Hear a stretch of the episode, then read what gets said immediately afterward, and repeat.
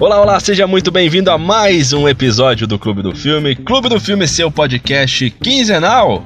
Talvez atrasou um pouquinho, mas é o podcast quinzenal que a gente debate sobre filmes, talvez futuramente sobre algo mais, né? Sobre séries, mas a gente procura debater aí sobre a sétima arte, debater sobre filmes.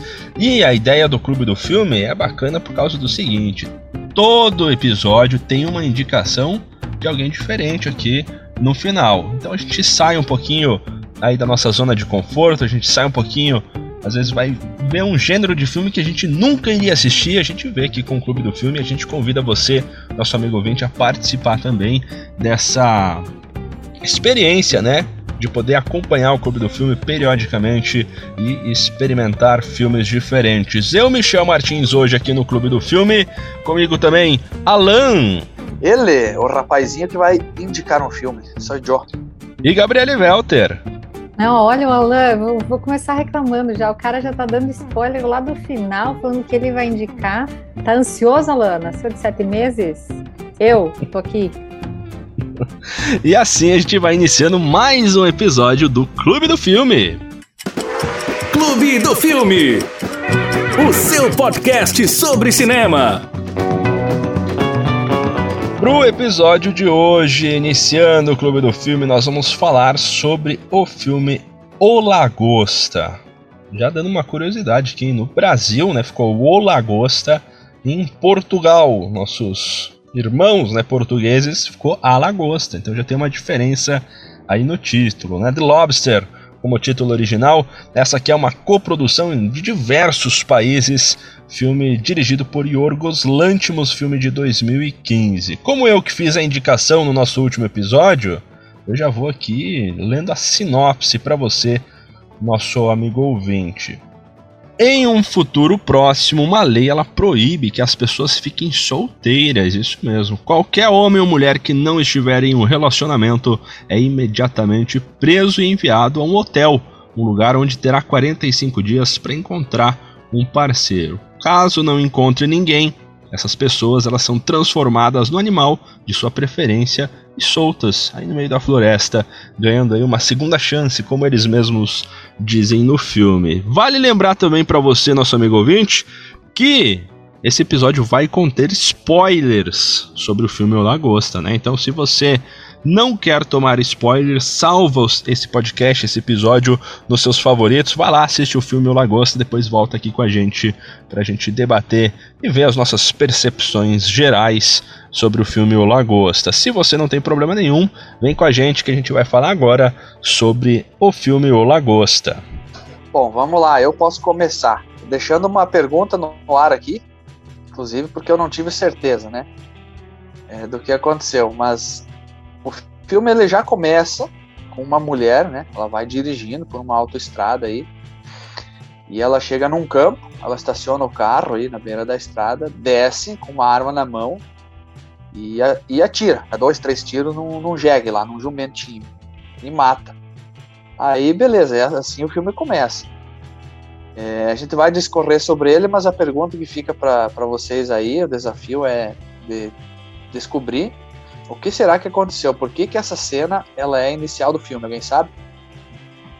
Eu acho que é para justamente causar um, uma confusão mental na gente, né? Como a gente não tá habituado com, com esse universo que é proposto, quando a gente inicia o filme, geralmente a gente não tem, né, nenhuma. Nesse filme, pelo menos, não tem nenhuma explicação prévia de como funciona o mundo. Então ele já te deixa naquela. Caramba, a mulher foi dar um tiro ali no, no, no burrinho? Por quê? Né, eu acho que é assim, é para causar. É, poucas vezes uma cena inicial de um filme me marcou tanto como essa. Passei o filme inteiro é, tentando decifrar o que, que aconteceu, né? E até agora eu não sei.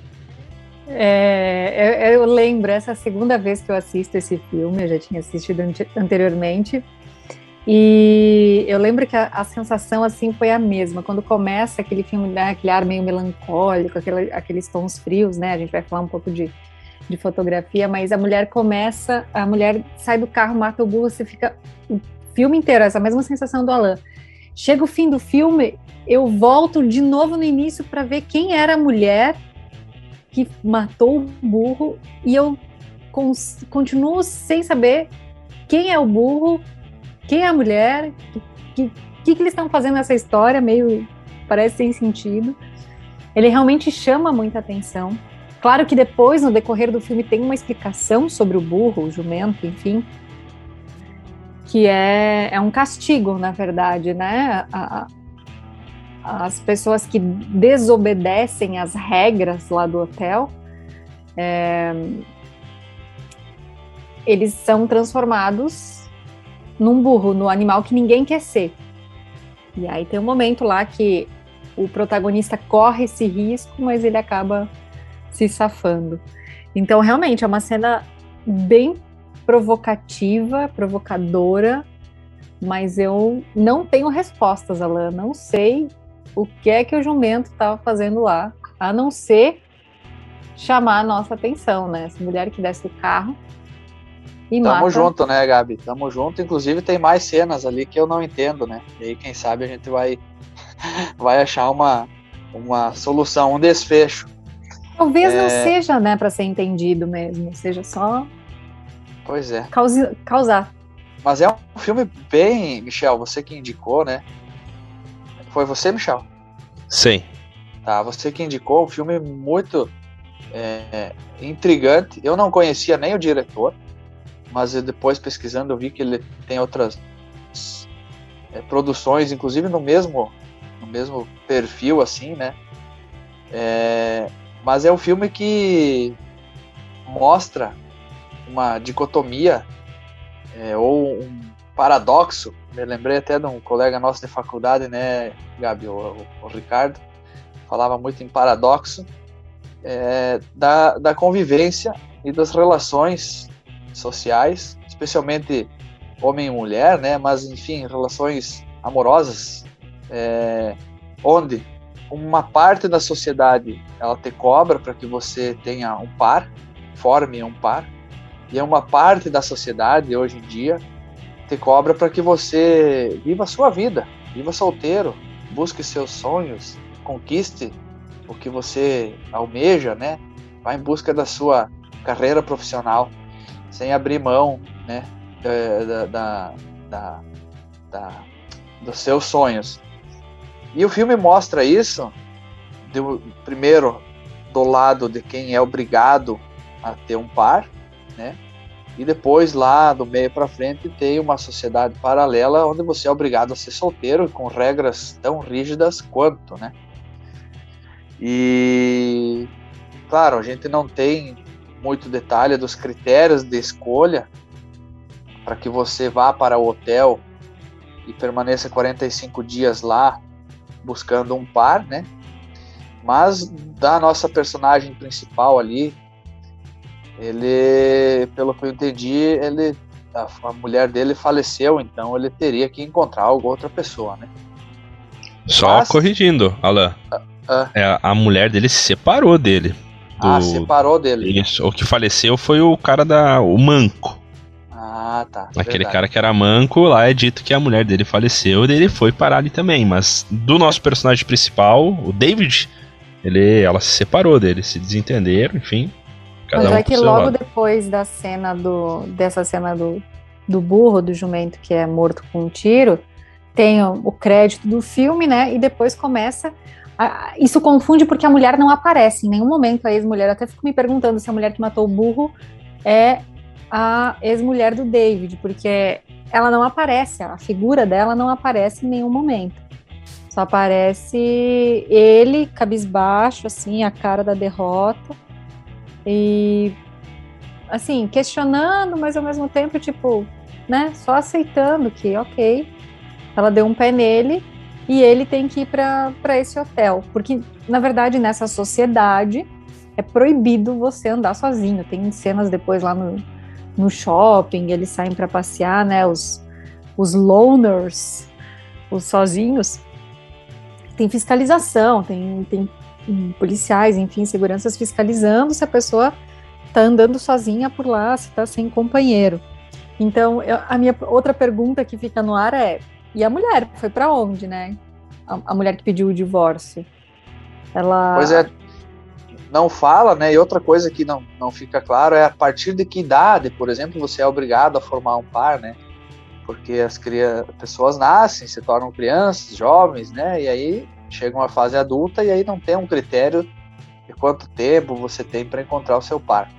É... Mas enfim, isso não é tão importante no filme. É, eu acho que não faz tanta falta também, né? O mais importante é você é, ver como regras é, dos dois lados, né, de quem é obrigado a ser um casal e de quem é obrigado a se manter solteiro, é, confrontam os valores e os desejos do ser humano, né, como indivíduo.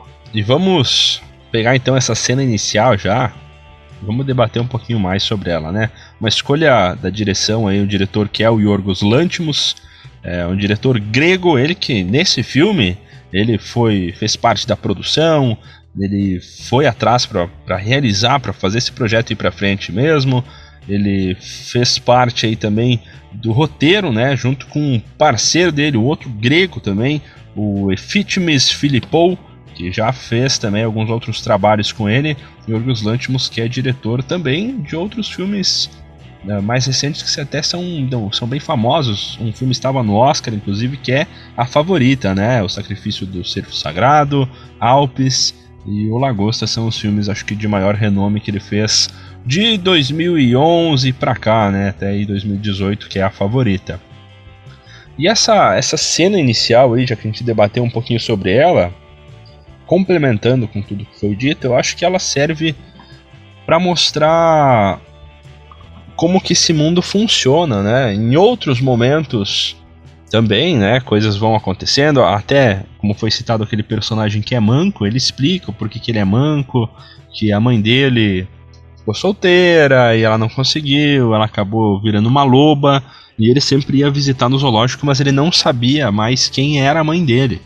Até que um dia ele decidiu entrar lá dentro do, do covil dos lobos, né, no zoológico e acabou sendo atacado. E ele fala: teve dois lobos que não me atacaram, acho que um deles era minha mãe. Então essa cena, ela é muito questionável, mesmo depois de terminar o filme, ela é muito questionável, assim, a gente não entende muito bem o que está acontecendo.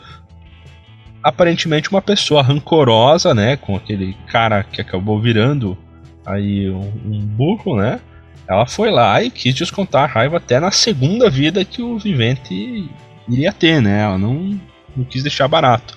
Mas agora o porquê disso, eu acho que fica bem subjetivo a qualquer interpretação que a gente possa ter, né? Ah, talvez, sim, viajando agora na maionese. É, ela poderia até ser casada com esse, com esse cara, se separaram, ela teve uma mágoa, foi lá e descontou depois, né? Mas ela serve muito para mostrar o quão natural é. Até que o nosso personagem aí, o David, ele tem uh, um cão, né? Que é o irmão dele. Então é natural viver com esses animais que já foram uma pessoa. E, e essa cena ela é, é boa para isso. Ela consegue ela consegue nos cativar logo no início do filme. É uma escolha muito sábia aí do Yorgos Lanthimos na direção de como pegar um gancho logo no comecinho e prender a nossa atenção para esse mundo um tanto quanto diferente. E por falar em escolha, né, você tem 45 dias dentro do hotel para achar um par. E já na sua entrada você tem que escolher que animal você quer se tornar caso não encontre o um par, né? E daí que vem o filme, o nome do filme, o Lagosta, porque o David, que é nosso personagem principal aí, que é o único que tem nome, né? Os demais acho que não tem nome, são todos é, adjetivados ou com pseudônimos, né? Então é o homem que manca, o senhor lá da língua presa, a mulher sem coração, né? Então o David escolhe ser uma lagosta e os critérios aí para ele ser uma lagosta são muito interessantes. Alguém anotou aí? Senão eu posso fazer a leitura. Eu anotei, mas fique à vontade. Então vamos lá, né? É, curiosidade aí, momento curiosidade nem eu sabia, mas uma lagosta vive aproximadamente 100 anos ou mais, né, em média. E até o fim da sua vida ela, ela é fértil, né, ela tem fertilidade para se reproduzir e possui sangue azul, né, que carrega aí um sinônimo de nobreza. Aliás, Alguém sabe por que, que o sangue azul é sinônimo de nobreza?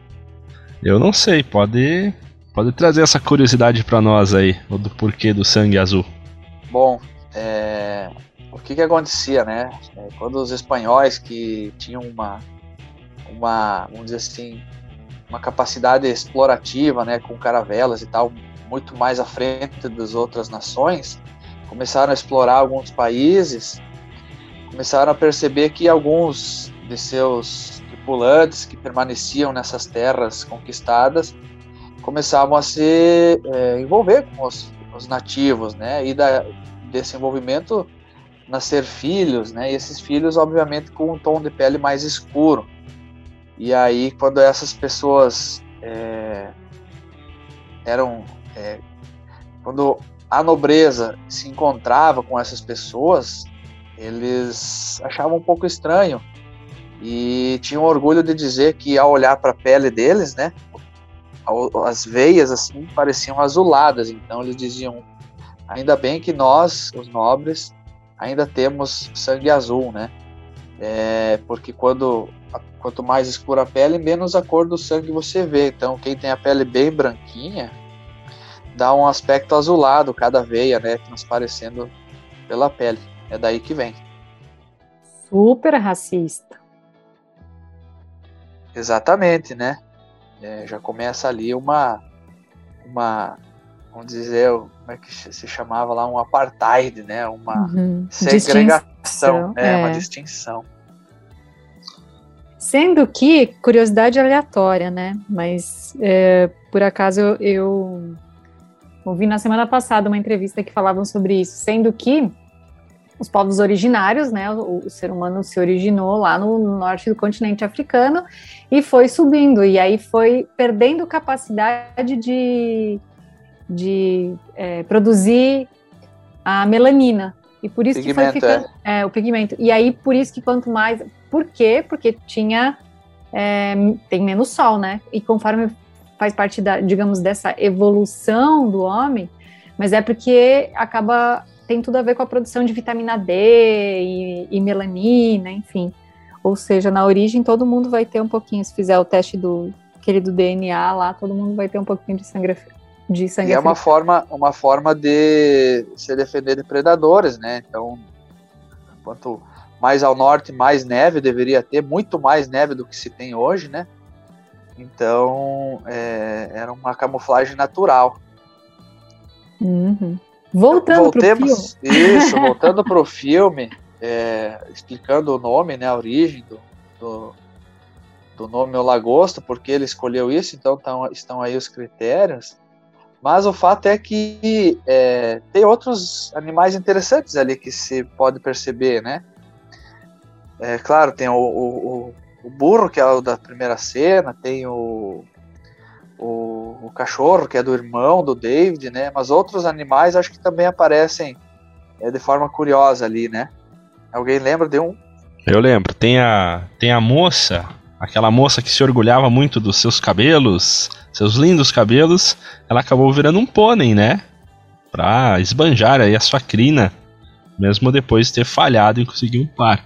Essa também é uma, uma curiosa né, coisa que, que tem aí sobre os animais. Outra coisa que tem também, que é falado ali, é do, do cara que tinha a língua presa, né? Ele escolheu ser um papagaio para continuar falando. E ele é, inclusive, esculachado por causa disso, né? Os caras falam, cara, tu já tem problema de dicção, tu vai querer ser um papagaio pra ser um papagaio com problema de dicção? Você tá de sacanagem também, né?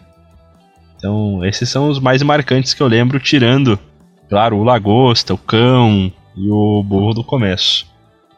E a Rainha Elizabeth lá, a Olivia Colman, que para mim ficou muito marcada como a Rainha Elizabeth do, da série The Crown, ela até fala no momento que ele escolhe é, ser uma lagosta, né, se transformar em lagosta, ela fala, hum, interessante, ela gosta dos argumentos dele e, e meio que elogia, assim, que ele fugiu do, do mais óbvio que, que é o cachorro. Por, ela ainda fala, né? Ela faz uma piadinha do. Por isso que esse mundo tá tão, tão cheio de, de cachorros. que são porque as pessoas escolhem o cachorro, que é muito óbvio. Mas tem uma parte de, de questão de animal que também chama muita atenção, que é o momento em que eles uh, começa a aparecer os loners, né? Que eles estão lá na selva e que as pessoas vão caçar os outros lá para ganhar mais dias no hotel. E várias vezes ficam circulando animais por lá. Então passa um, sei lá, se era um camelo, um dromedário, passa assim, os animais mais exóticos possíveis. É tipo uma lhama. Parece uma lhama, um, um, é um, é um estranho. Exato. E aí, assim, no meio de uma floresta super úmida, assim, quase que parece não fazer sentido alguns animais que estão lá. Além, é claro, do, do coelho, lebre, enfim, que depois o cara caça lá para conquistar a, a mulher da míope, né? Short-sighted. Um, e, enfim, mas os animais eles são nessa convivência assim com, com os humanos, especialmente os loners, né, lá na, na floresta. É, e embora é, o filme demonstre o lado de, né, o posicionamento de quem é, acredita que viver solteiro é muito melhor, né? É, a maior parte do tempo, a maior parte do filme é mostrado o lado de que é melhor viver em casal, em dupla. Né? Então, e ele vai dando demonstrações disso, né? Mostrando que viver sozinho é difícil. Tem aquela cena lá que se a mulher não tiver acompanhada, ela tem mais chance de ser violentada, né? É, quando você entra o primeiro, primeiro dia ou os primeiros dias, você, eles amarram a sua mão na, nas costas, né? Para você é, ter aquela sensação de que é, com uma mão, né? é muito mais difícil. Então, se tiver duas mãos fazendo as coisas, é muito melhor. Duas mãos no sentido de é, duas pessoas, né? Então, é, eles vão demonstrando razões pelas quais você deveria viver em dupla. Uh, e uma das cenas que chama muito a, a atenção, né, é, dessa situação é aquela parte que, ele, que eles encenam no palco né? Eles fazem algumas palestras, acredito que semanais ali para quem vive no hotel. Apresentação da, da, da moça lá que é, se ela caminhar sozinha é, na rua, ela tem mais chance de ser violentada. Isso nos faz lembrar é, de que hoje já não é muito assim, mas existe. Mas houve uma época em que esse era o verdadeiro é, ponto de vista que se tinha da sociedade, né? Então as mulheres é, não podiam andar sozinhas, elas tinham que estar acompanhadas, né? E de preferência por homens. Bem interessante aquela cena, mas um pouco forte, eu achei. Na verdade, o filme inteiro, assim, a sensação que eu tenho é que, que ele é um filme, né? A gente vai falar nas, nas conclusões. Provavelmente vou ficar repetitiva aqui, mas é um filme sobre as relações humanas, né? E, e, ele joga, né, com essa liberdade artística, digamos assim, ele joga uma tinta bem forte nisso. Então chega a ser bizarra a forma com que eles ensinam, provam, demonstram, orientam e tentam provar com o extremo controle de tudo o quanto a, a visão deles de que a, é preciso viver em casais e aí tem, né, fazendo um adendo, existe a opção de ser um casal heterossexual ou homossexual, mas você não pode navegar entre um e outro, né? É um ou outro. É, então ele, ele trata com certo, com certo não, com muito sarcasmo, com umas cenas assim ridículas, né? Se, se eu posso dizer ridículas, não que o filme seja ridículo, mas é tipo, é bizarro mesmo, né? Ou no momento que todos os dias a camareira vai lá no quarto é, para que o para excitar o homem, mas ele não pode se masturbar, por exemplo. Ele precisa aguentar os seus impulsos e, e se manter sendo um homem que deseja ter uma mulher, mas ele não pode ser autossuficiente. Que aí tem a outra cena que é super forte, que é do cara lá, do, do que tem a língua presa, que ele foi flagrado se masturbando e enfiam a mão dele na torradeira, queimam a mão dele. Então, assim. E aí, por outro lado, você, quando ele foge, né, já avançando um pouquinho no filme, quando ele vai lá para o grupo dos, dos desertores, né, que, que enfim, na versão que eu assisti chamava de loners, né, dos sozinhos, é tão ditatorial quanto, né, porque são regras, regras, controle, regras, você tem que seguir aquele padrão. Então, aqui todo mundo é sozinho, não pode, tipo, é, é a contestação porque o outro mundo é errado, o mundo de casais é errado, mas o certo é ser sozinho. Então ele navega para um outro extremo com situações também bizarras, do tipo dançar sozinho, mas não pode dançar com outra pessoa, não pode se relacionar com outra pessoa, cavar a própria cova, porque ninguém vai fazer isso por ele, né? Ninguém vai cavar a cova onde ele vai ser enterrado caso ele morrer. Então é, é bizarro mesmo, assim. Ele, ele, é um filme bem provocador, né? Desse cinema mais alternativo, talvez, não lembro mais o termo que a gente pode usar, mas ele tem bem essa pegada.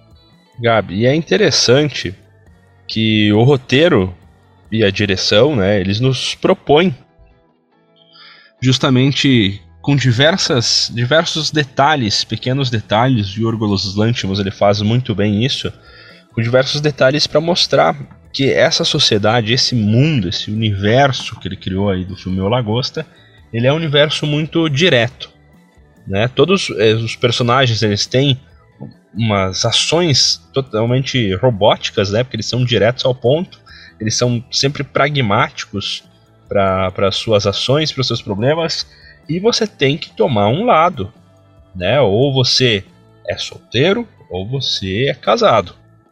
Daí já no início tem aquela o personagem do David, ele tem um, um dilema, né? Ele tem uma quando ele está se inscrevendo lá no hotel, se ele é heterossexual ou homossexual, que ele fala, ah, é, eu já tive uma vez uma relação homoafetiva, né? Ele fala, posso colocar a opção bissexual? Daí a mulher fala, a moça lá, da recepção, né, do, da inscrição, sei lá. Ela fala, não, ou é um ou é outro, gente não tem mais essa opção. Depois, na hora que ele vai pegar o calçado dele, também acontece a mesma coisa, que é, é engraçado que chama atenção, né? Ele quer mostrar que você tem que tomar um lado, não, não tem meio termo. Qual que é o teu calçado? Ah, é 44 ou 45? Ele fala 44,5. Não, ou é um ou é outro, não tem meio termo.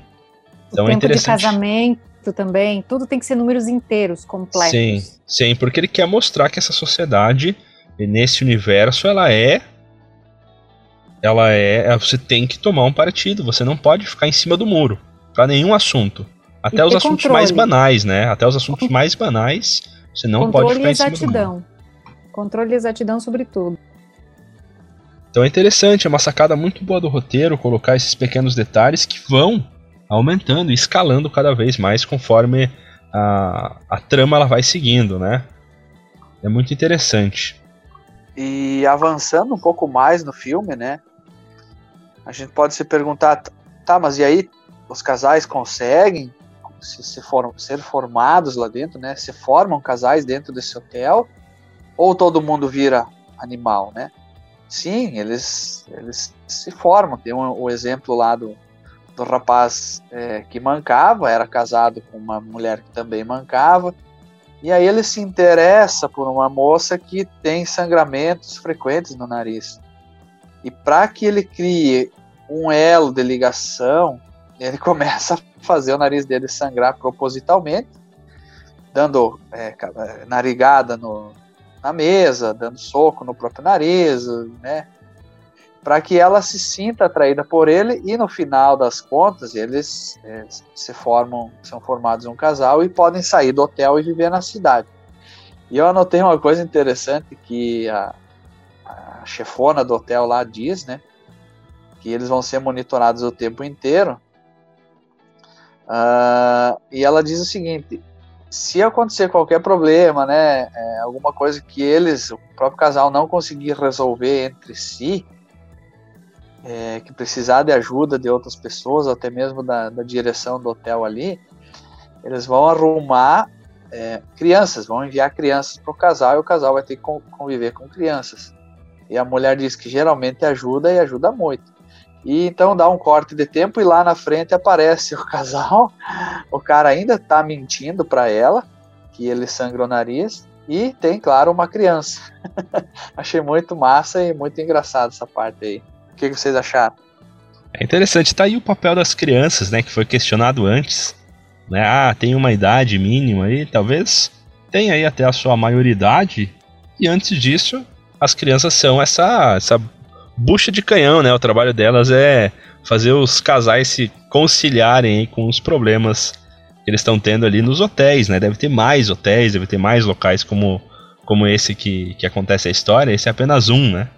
A mensagem que ficou para mim é assim, ó.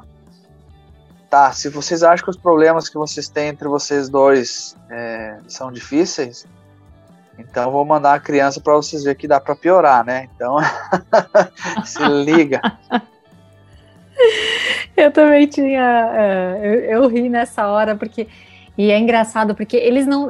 Eu, eu dei risada em vários momentos, tipo, porque ele tem um humor ácido, o filme, mas ele não é um filme muito longe de ser engraçado, né? Ele é super sério. E a, e a gerente do hotel fala com toda aquela seriedade dela se der qualquer problema, eles mandam crianças, né? Mandam filhos, porque isso geralmente costuma ajudar, ou seja, é, os pais ficam tão focados em resolver o problema dos filhos, né, ou focar nessa questão que que aí esquecem de brigar entre eles, né? Não dá nem tempo.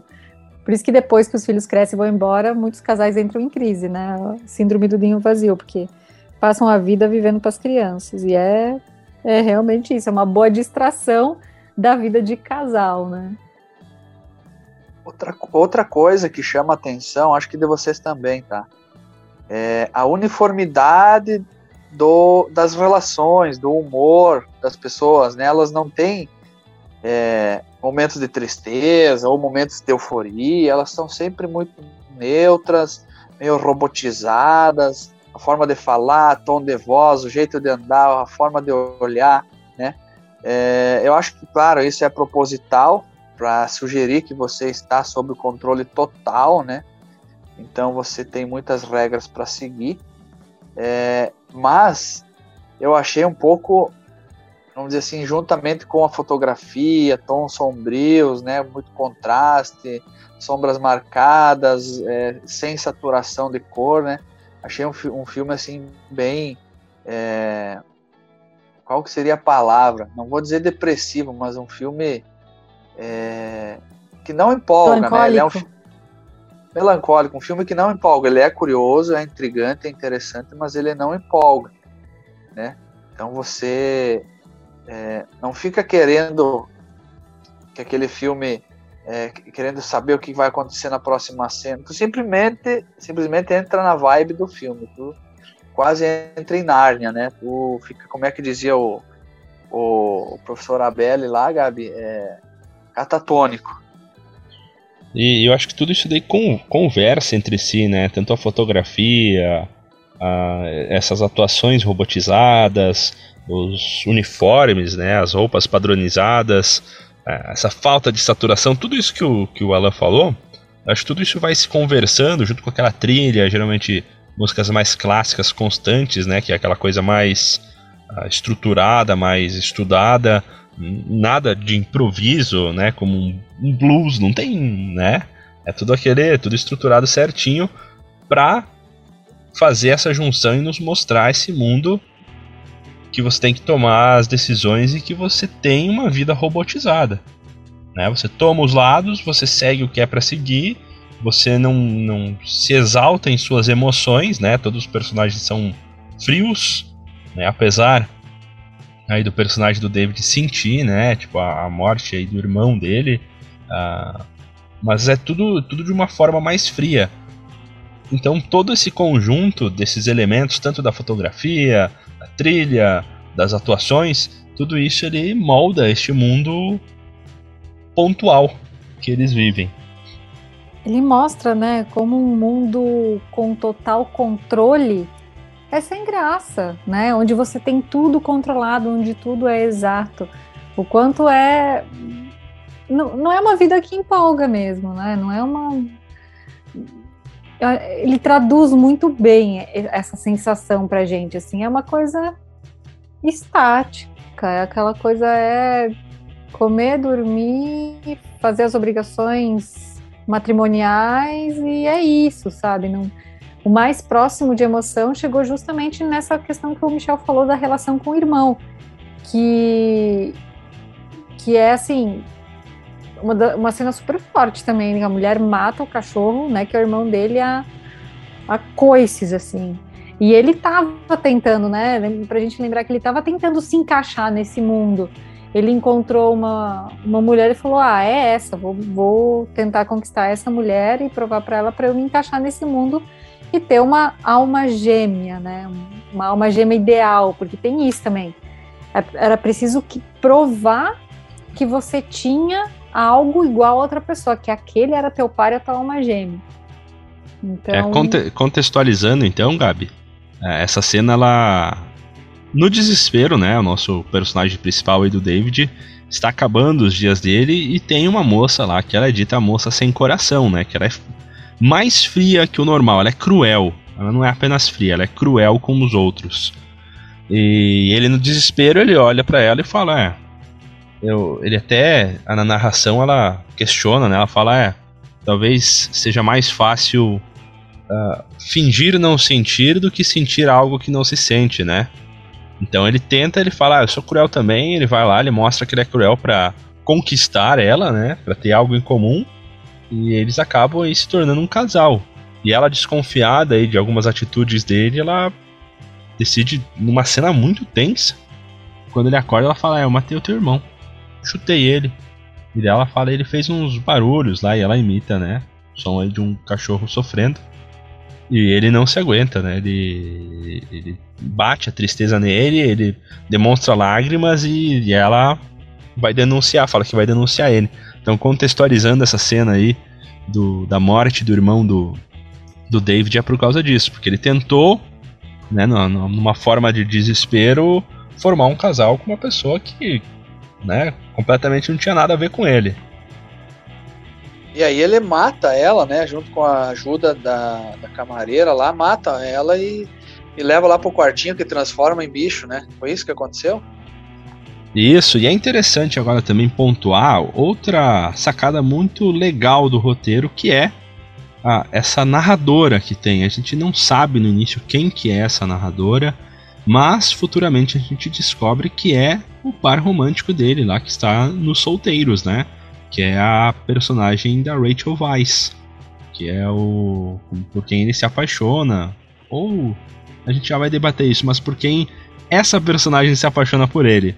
E, e talvez por isso que os personagens eles não têm um nome, porque como ela que está contando uma história que ele contou para ela, né? Em vários pontos essa narradora ela fala desde o início do filme, é, naquele momento ele se questionou, babá, e vai explicando, né, os pontos. Então talvez por isso, por ela estar contando uma história que ele contou para ela, ela vai falando, ah, é o cara que gaguejava, o cara que era manco, a moça que tinha sangramento no nariz, por não lembrar os nomes, talvez.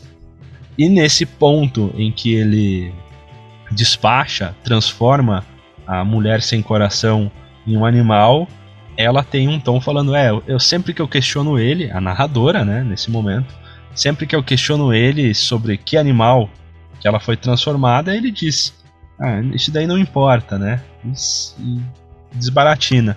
Então, esse é um ponto bem interessante do roteiro que eu acho sensacional.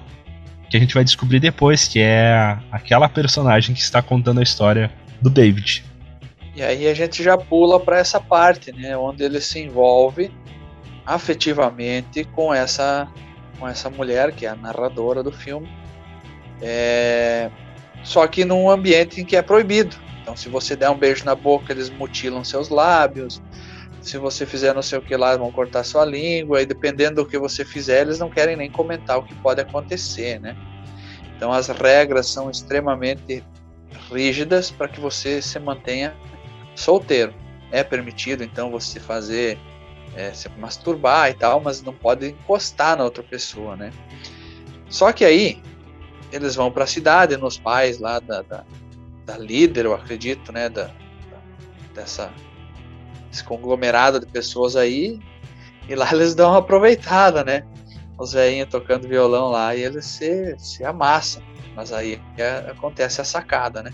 Eu quero questionar vocês agora sobre, sobre este ponto da história. Uh, a gente falou sobre os extremos, né? Uh, ambos os extremos eles são errados, né? Nessa história. Errados eu digo porque um quer diferir do outro, mas eles acabam sendo a mesma coisa. Prejudiciais.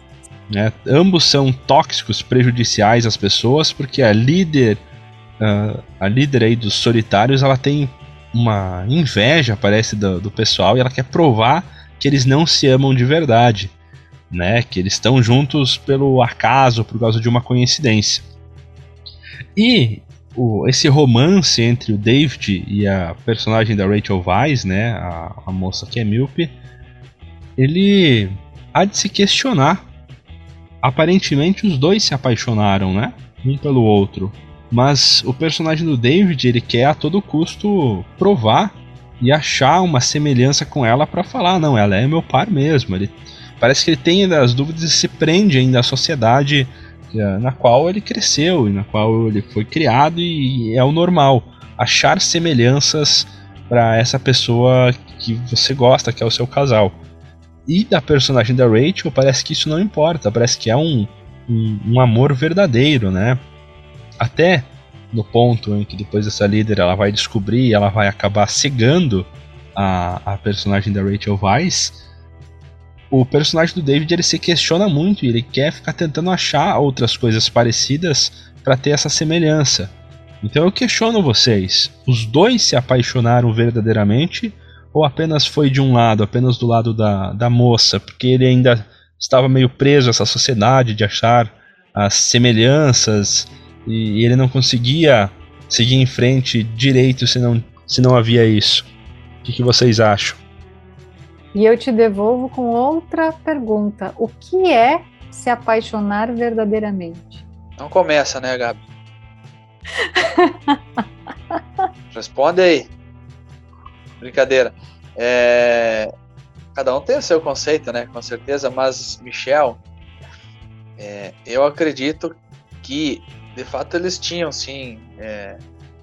um interesse um pelo outro, né? Tanto é que lá no final é... a gente não, não tem certeza do que aconteceu, né? Vem uma tela preta e o filme acaba, mas ele se propôs a, a ficar cego é, para ter mais conexão com a, a, a, mulher lá, né, com quem ele aparentemente estava gostando. E só para esclarecer para quem está ouvindo, essa mulher ela fica cega como uma forma de vingança da líder lá dos solitários, né? É, por ela ter se envolvido demasiadamente com o David. Mas enfim, é, se ela, como ela narra o filme, ela está viva. Se de fato ela ela ah, gostava dele, eu acredito que sim. E se ele gostava dela, também acredito que sim. Né? Só não tenho certeza do que aconteceu com os olhos do, do menino, né? Se ele se pegou a faca e furou os próprios olhos ou não. É, então a gente chega na, nessa parte final do filme em que ela está cega, eles fugiram de ambos os locais extremos, né, de tanto do hotel quanto dos solitários. E aí entra a resposta, talvez, o que seja o, o que é o amor verdadeiro, né? Que Gabriele Welter fez. Uh, talvez ambas as escolhas dele possam ser consideradas, né? Se ele se cegasse também naquele final do filme, ele estaria tendo uma empatia e, e se sacrificando de uma certa forma para conviver, né, com, com, a, com a sua mulher, né, com seu parceiro de uma forma igual. Então ele estaria mudando o seu jeito de ser em alguma forma, mesmo que uma mudança física, né?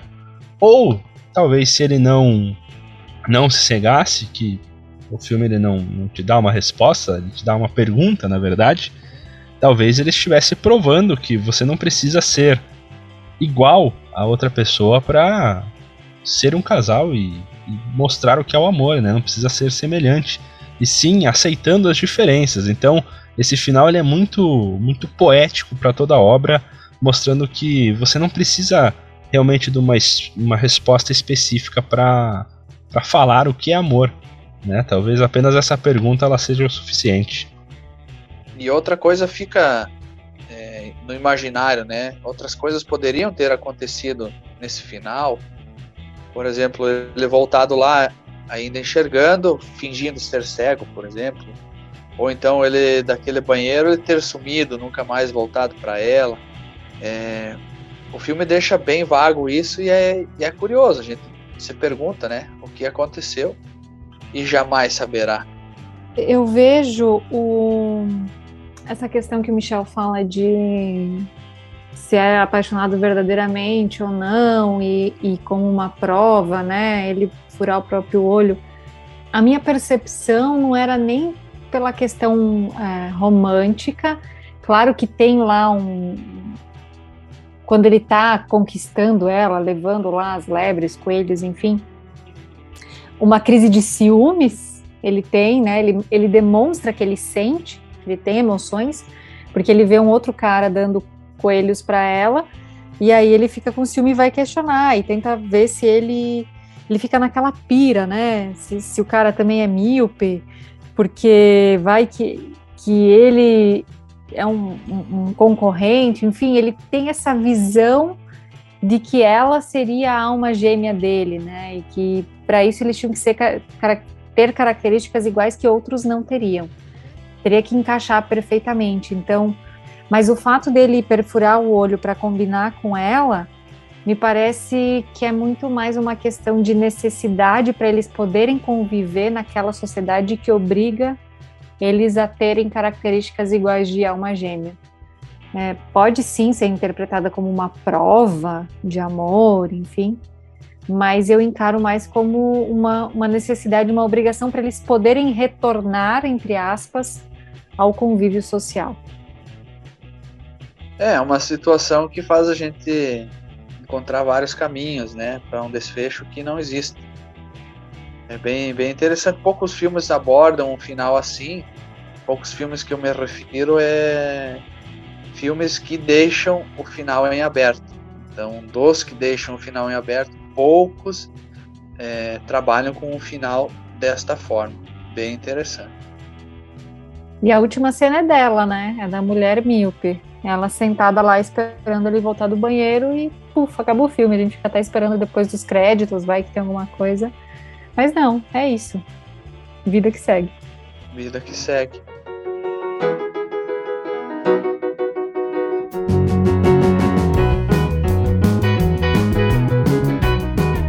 Falando agora sobre trilhas sonoras, a gente já deu uma, uma pinceladinha aí sobre a trilha. Qual foi a percepção de vocês sobre as trilhas sonoras do filme? Tem bastante música, né? Cantada, e tem uma trilha sonora constante aí em diversos momentos, bem interessante de ser comentado. O que, que vocês acharam?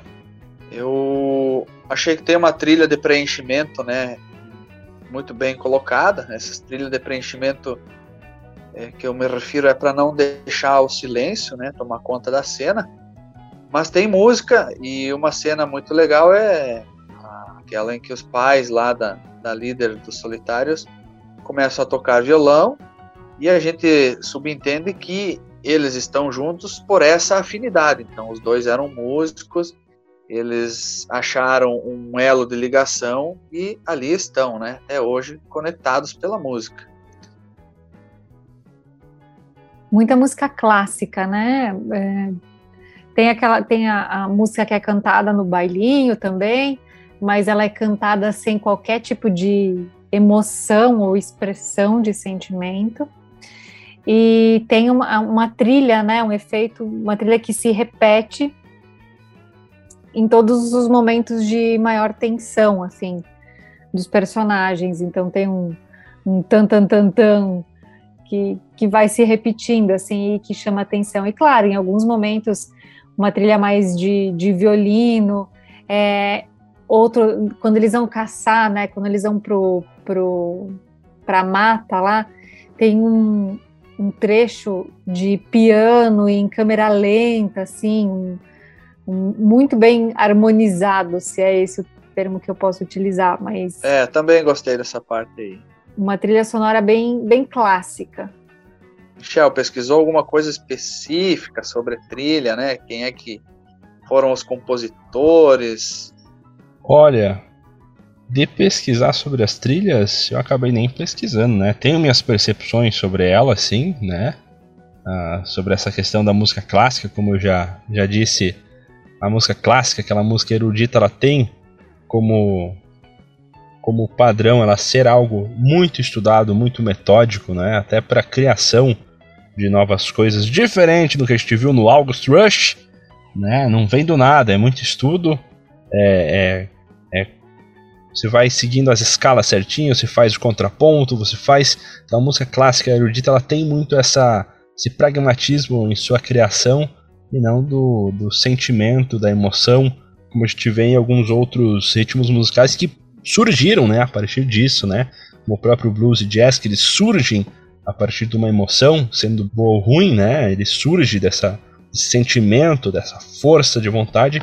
A música erudita é a clássica que ela é, em sua maioria, apresentada nesse filme. Ela tem como característica esse pragmatismo, essa, essa, esse estudo, essa tenuidade que vai seguindo né, sem, sem desvios. É muito interessante a composição que foi feita em cima disso. E, claro, né, a, a cena aí da, da Olivia Colman cantando com o seu parceiro, ela é sensacional, né? É de encher os olhos aí de, de bacana que é ver a, tanto a interpretação deles, tanto a atuação da Olivia Colman, do, do parceiro dela. Eu estava procurando sobre as trilhas, porque são trilhas bem marcantes, né? Então tem desde Beethoven, uh, Richard Strauss, e a que mais me marcou, é, que aqueles momentos de tensão, é o String Quartet número 8 em C minor, não sei o quê. Põe aí nas trilhas, Michel, sei que faz a montagem de, de áudio. Que é, é, é marcante, assim, quem assistiu o filme vai lembrar. E a música que a Olivia Colman e o seu parceiro interpretam lá no, no filme é do Nick Cave e The Bad Seeds, Something's Gotten Hold of My Heart. Falou a locutora, né? Tá, tá, tá com o inglês no shape aí. Aproveitando então que a gente falou um pouquinho sobre a Olivia Colman, vamos falar um pouquinho das atuações também, do elenco. Olha, o elenco saiu muito bem, né? Eu gosto muito aí do, do Colin Farrell, que fez o personagem principal, o David. Eu gosto muito da Rachel Weisz também, que fez a, a parceira dele. E a Olivia Colman nem se fala, né? Mesmo com uma atuação bem pontual em, em poucos momentos. A Olivia Colman ela tem uma, uma postura que, que é bacana de assistir toda vez, né? Toda vez que ela aparece, ela tem uma imposição que é, que é bem legal. É uma baita de uma atriz, né? Já ganhou o Oscar Presença, né? Qual, o que, que vocês acham quem, aí das atuações? Quem é a Olivia Colman? É a gerente do hotel, né? Ah, tá. Não, eu, eu não me lembro dela. Mas eu lembrei da, da outra moça lá, líder dos Solitários, que ela participou do filme do 007, esse último, né? Gostei bastante da atuação, sou fã de carteirinha da Olivia Colman. Ela, para mim, a Olivia Colman é quase uma Mary Streep, assim. Gosto muito dos filmes que ela participa. Inclusive, tem mais filme dela aí que eu quero indicar ainda para o Clube do Filme, mas vou segurar a onda por enquanto, né? Não é o meu dia de indicar, como ela já anunciou no começo do, do episódio. É, mas, mas é assim, cumpriram muito bem o papel de, de demonstrar zero emoção, uma presença muito grande da, da Olivia Colman, mesmo ela não sendo é, a protagonista, ela até ganhou premiação, se não me engano, foi em Cannes como atriz coadjuvante. E o, o ator principal, né, que interpretou o David, ele também consegue traduzir muito bem essa, né, o, a, a, postura dele, a posição daquele cara que tomou um pé e aí vai, tem que ir pro hotel e que ele tá sofrendo com tudo aquilo, mas ele tá sofrendo ao mesmo tempo sem demonstrar, não pode demonstrar emoção, mas dá, dá para ver que ele tá sofrendo, que ele não tá confortável, assim.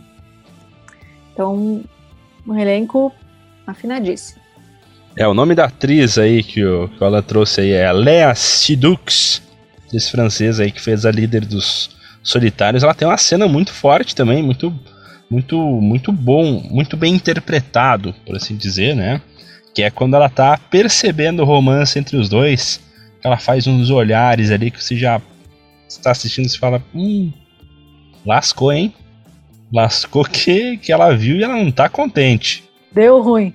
Então essas são as nossas colocações sobre as atuações, né? Parabéns, todo mundo atuou bacana e é legal. É até porque não deve ser fácil você atuar de uma forma neutra, assim como eles têm que, que atuar, né? É, geralmente aprende-se, eu acredito, nas escolas né, de, de artes e tal, você é, caminhar por todas as formas de, de, de, sentimento, né, da euforia, da tristeza, da melancolia, da vibração, da, enfim, e eles têm que manter o mesmo nível, né, o tempo inteiro. Bem legal. É, o personagem do John Rady, que é o, o rapaz que tinha a língua presa, ele, ele sai um pouquinho desse, desse robotizado porque ele é um personagem um pouco mais caricato, né? Então dá pra ver que ele tem, tem algumas nuances a mais. Uh, não falando que é mais fácil ou não, né? Mas o fazer aquele robotizado que eles fizeram ficou bem bacana e dá pra, dá pra ver que não é um robotizado por falta de interpretação, mas sim por uma interpretação muito bem feita né, e pontual dos atores, de, de colocar esse, essas emoções ah, lineares, né? Que, é, ficou, bem, ficou bem bacana. Bem colocado. E as fotografias, meu jovem Michel? Bom, como eu já fiz a, aquela colocação quando a gente falou sobre, sobre um pouquinho sobre o mundo, né? Que a fotografia ela ajuda a construir, ela é muito interessante pela falta né, a, de saturação e aqueles ambientes, principalmente na cidade e nesses locais, tudo mais naquele do, do, do, dos tons cinzas, né? Tudo mais neutro também, assim como as personalidades, assim como, como a trilha. Então a fotografia ajudando naqueles quadros também mais parados, mais estáticos, ele tá todo esse tom assim de, de, de ser mais monótono então ajuda a compor bem o jeito que o universo uh, é construído, né? Ele é, ele é, algo mais parado, sim. Ele é algo mais sem cor, desse da, da mesma forma que é os sentimentos e as expressões dos personagens, né? São aquelas coisas pontuais, é isso e acabou. Eu acho que a fotografia ela faz bem tanto com o, jogo aí de enquadramento quanto das colorações da, dos quadros em geral eu, eu percebi muito é, enquadramentos amplos, abertos, né, planos abertos e fechados, né, no rosto, mostrando a, a expressão ou então a falta de expressão é, das personagens, né. Pouquíssimo movimento, até mesmo é, pouquíssima é, desnivelação, né, por exemplo, câmera superior, câmera inferior, né, geralmente a, a, a, fotografia utilizou ali a imagem na linha dos olhos. É, acho que foi bem colocada, bem aplicada essas técnicas para dar essa monotonia, né? Seguir é, em sintonia com o diálogo mais neutro, com a falta de expressão, né? Com uma trilha mais calma também. É, e claro, é, me destacou a parte da da escuridão lá da floresta, né? Então era um verde quase preto, o marrom das árvores era quase preto, as sombras eram muito marcantes, a terra ela não era marrom, ela, ela era preta, né? Então muito tom escuro. É, claro que isso é um trabalho de pós-produção, um trabalho de edição depois, né? Tem que dar os créditos aí para quem fez a finalização do filme. Sim, mas isso todas as escolhas aí do, do diretor de fotografia, né? Deixa eu trazer até o nome dele aqui, é o Timios Bakatakis. Os nomes gregos são todos todos exuberantes aí para nós aqui, né, do, do Brasil. Então, Timios Bakatakis foi o diretor de fotografia. Gabriele Welter, considerações sobre fotografia? Olha, não, não vou me tornar repetitiva aqui falando as coisas que vocês já pontuaram, eu concordo super com isso e acho que uma fotografia muito inteligente, assim, casou muito bem com o roteiro, com a proposta do filme, realmente agregou, é, deu, deu respaldo mesmo para tudo que eu acredito que o, que o diretor quis, diretor e roteirista, né? Que é o mesmo cara, quis transmitir. Traduziu muito bem. E é tudo interessante, né? O Yorgos Lanthimos é um diretor que gosta de fazer essas coisas mais malucas e, e desconfortáveis, então tudo acaba ornando, né? É um trabalho conjunto, cinema é isso, não adianta só um lado ser bom, todos têm que andar em sintonia e acho que aconteceu neste filme. Agora para as considerações finais, como eu fiz a indicação, eu fico sempre mega curioso para saber aí como que foi a experiência de vocês com o filme. Vamos começar com a Gabriele Welter. Gabriele Welter, qual foi tua experiência final com o filme? Eu sei que você já assistiu esse filme, mas com uma segunda visão, uma segunda percepção sobre ele, mudou algo? Como que foi? Qual, qual que foi aí o, o seu ponto sobre ele? Ah, gostei super de ter assistido novamente. Eu confesso que eu não lembrava muita coisa, porque a minha memória, assim, depois de uma certa idade já não é mais a mesma, mas eu lembrava que tinha sido um filme que me impactou bastante, assim, um pouco da temática eu lembrava. Mas é realmente um filme muito provocador sobre as relações humanas, sobre as, as com uma aspa bem grande, assim, né, as ditaduras de relacionamento ideal ou não relacionamento ideal, né, ah não, tem que ser solteiro, ah não, tem que ser casado, tem que ser de um jeito, tem que ser de outro, né, mas também no fim do, se eu, se eu puder dar uma moral da história, assim, de esperança, é de que a vontade do indivíduo ela vai prevalecer. Ele pode até se adaptar, né, como é o caso do, do, do que acontece com o casal, né, para eles combinarem e poderem voltar a esse convívio social, mas eles vão dar um jeito de de burlar o sistema, né? Eu espero que a gente nunca perca a nossa capacidade de, em alguma medida, burlar o sistema que é tão controlador muitas vezes. Então, é uma experiência super positiva. Alan, qual foi sua experiência aí com o filme O Lagosta, de Yorgos Lanthimos? Foi uma experiência bem diferente, né, do que a gente costuma ter com filmes. É, mesmo filmes assim mais reflexivos, é, acabei assistindo esse filme sozinho, né? Na, pelo computador, então me dediquei aí praticamente é, 100%, né? Geralmente quando a gente assiste com alguém tem aqueles comentários, né? Tenta é, pergunta alguma coisa, troca ideia, mas assistindo sozinho, focado, né? Foi uma experiência bem é, diferente, né? É um filme que te causa uma sensação diferente. Eu achei interessante a colocação da Gabi, né, agora nessa finalização, é, de que é um filme que faz a gente pensar sobre é, a, a, supervisão, né, sobre as, as pessoas, as outras pessoas querendo dizer o que você deve fazer, o que você não deve, como você deve pensar, como você deve agir. Se você não faz igual, né, você vai sofrer tais consequências. E espero também, né, Gabi, que a gente não perca a nossa capacidade de burlar o sistema e fazer nossas próprias escolhas. Eu gostei também, né? Eu já fiz essa indicação, estava fresco ainda na minha memória o filme O Lagosta, mas estava com aquela vontade de, de poder revisitar ele mesmo que mais recente, né? Da minha experiência com ele. E fica aí reflexão para você também sobre o final do filme, né? Será que foi tudo um, um grande humor aí do Yorgos Lanthimos de falar que o amor é cego, talvez? Não sei, há de se questionar, né? Se, se faz sentido ou não esse dito popular no final do filme O Lagosta. Na nossa finaleira, então, do episódio de hoje, quem faz a indicação aí pro próximo episódio é o Alan. Alan, qual que vai ser o filme que a gente vai debater daqui 15 dias aqui no nosso Clube do Filme. Pois bem, Michel Martins, eu já tinha me gravado né, no início do podcast que eu faria indicação. É um filme que eu já cogitei é, sugerir aqui por uma ou duas vezes, ficou de lado aí na gaveta e agora eu abri a gaveta e vou indicar. Armagedon. Alguém aí já assistiu? Uh, já assisti sim. Filme que vem aí por causa de uma Uau. trilha sonora, então, né? Filme com Bruce Willis, filme de 98. uma ficção científica clássica, né, da nossa TV brasileira, né? Várias vezes apareceu aí na nossa, na minha infância, pelo menos, eu lembro de ter assistido bastante esse filme.